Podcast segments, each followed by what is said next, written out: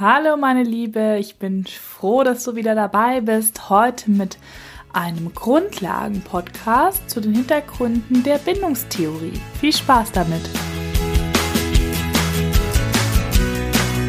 Ja, wenn es hier schon in diesem Podcast auch um Bindungen geht und ich ihn ja auch psychologisch fundiert nennen möchte, finde ich es wichtig, dass wir auch über die theoretischen Hintergründe sprechen, beziehungsweise ist es auch einfach wirklich interessant.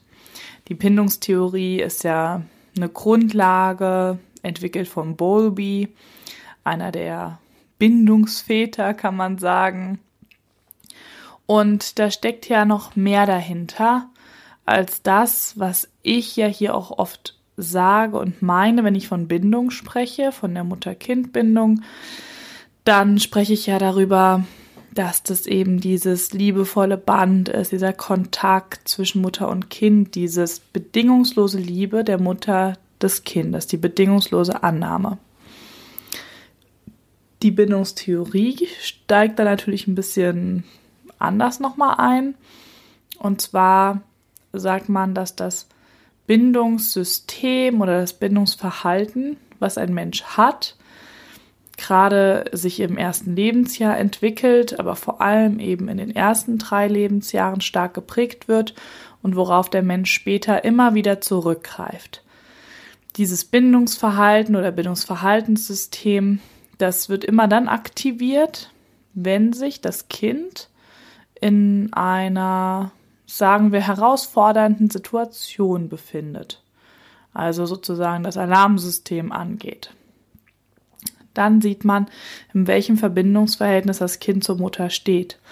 Das kann man im ersten Jahr sehr gut mit dem fremde Situationstest machen. Den kann man später auch noch abwandeln, fürs Alter angepasst.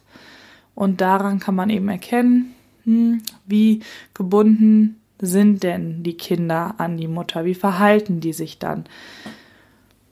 Bindung ist immer Mm, zu sehen in einer Balance mit Exploration. Also wenn wir von dem theoretischen Bindungsverhalten sprechen, ja, dann ist es immer in einem guten Ausgleich die Exploration, die Neugierde, Lust, die äh, Neugierde, Neues zu entdecken, auf ähm, Forschungstouren zu gehen, gerade dann schon die größeren Kleinkinder.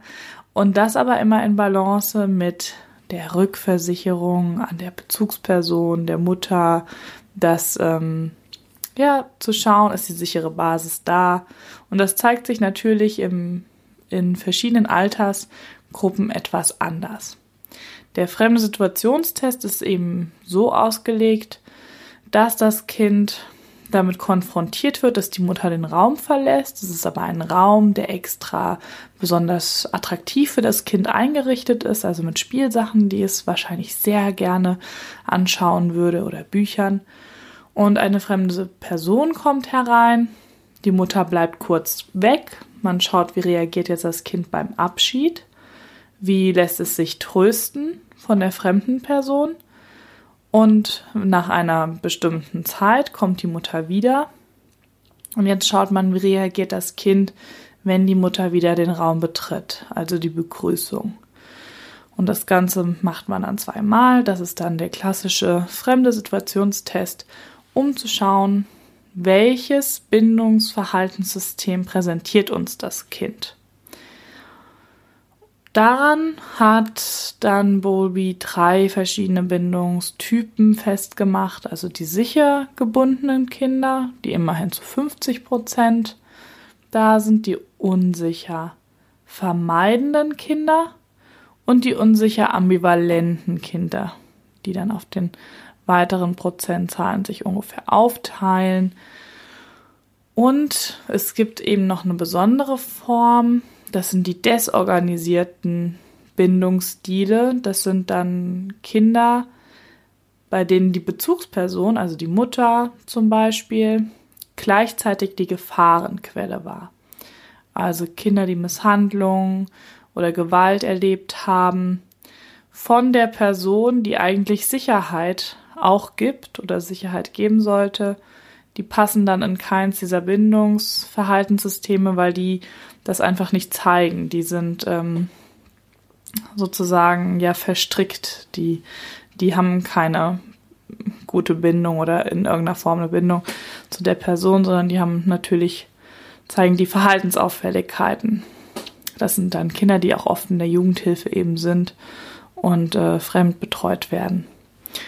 Jetzt aber diese anderen drei Gruppen kann man eben sagen, dass die sicher gebundenen Kinder, die können eben gut damit umgehen, wenn die Mutter den Raum verlässt, auch wenn die weinen vielleicht auch und ähm, finden das jetzt nicht so toll, aber die lassen sich auch beruhigen von der fremden Person und sind eben dann doch auch sehr neugierig und haben so eine Explorationslust, dann doch auch das Spielzeug, was da ist, mal anzuschauen. Und wenn die Mutter kommt, ach, dann freuen die sich auch wieder, die Mutter zu sehen und gehen auch wieder hin zur sicheren Basis, um dann auch wieder explorieren zu gehen, wieder das Spielzeug zu erkunden.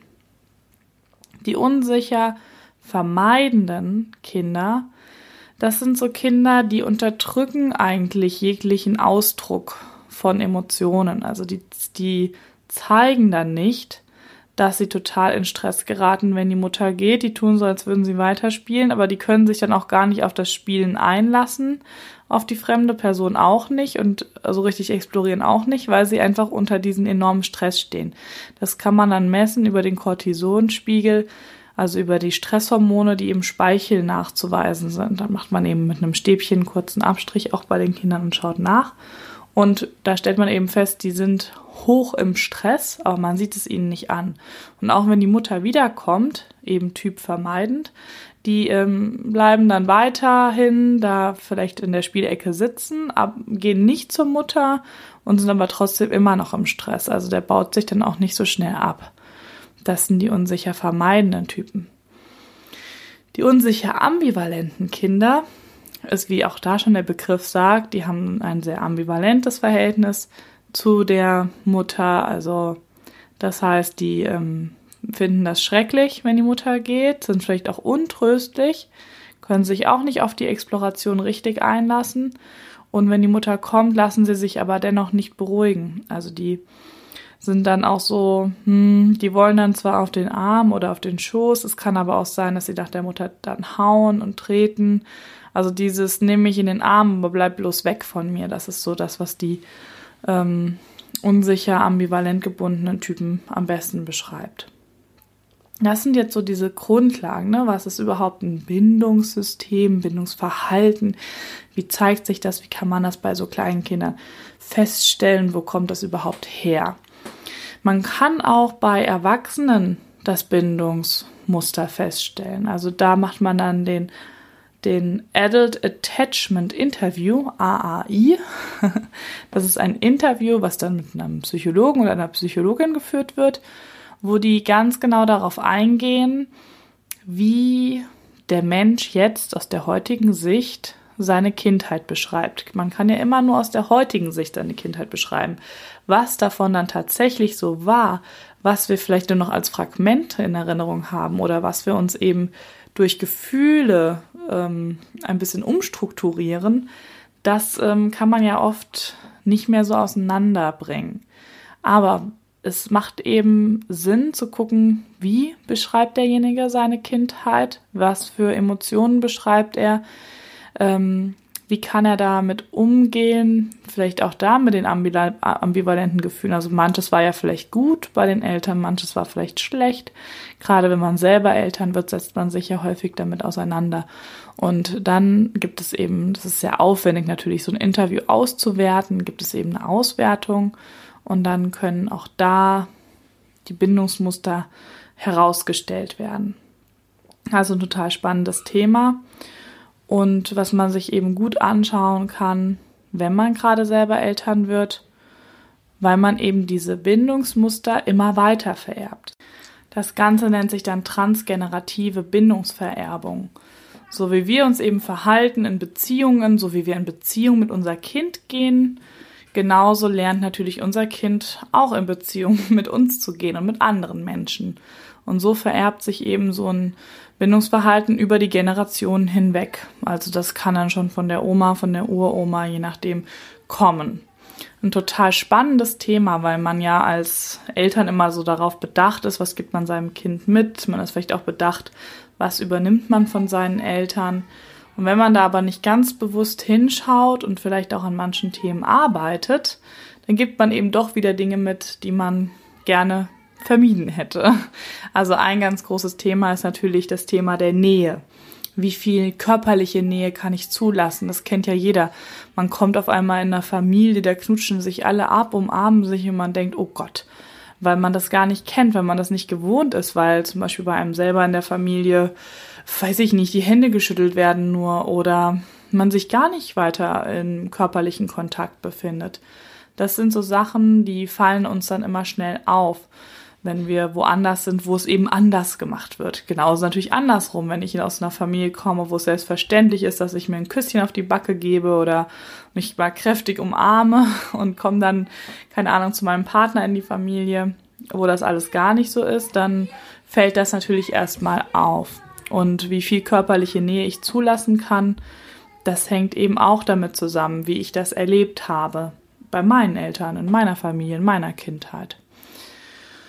Ja, deswegen ist es einfach ein sehr relevantes Thema. Und deswegen fand ich es auch wichtig, einfach nochmal hier dieses Hintergrundwissen euch zu geben. Ganz in aller Kürze natürlich. Ihr könnt euch da gerne noch weiter einlesen.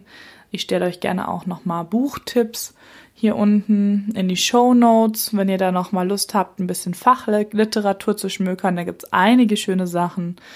Und genau, wenn ihr Fragen habt, könnt ihr natürlich jederzeit einen Kommentar auf YouTube oder auf iTunes schreiben und wir antworten. Hinterlasst mir gerne eine Bewertung auf iTunes. Ich freue mich auf jeden Fall darüber und wünsche euch jetzt noch eine wunderschöne Zeit, vor allem eine wunderschöne Adventszeit, die hier gerade ist. Und verabschiede mich. Macht's gut und bis bald. Ciao.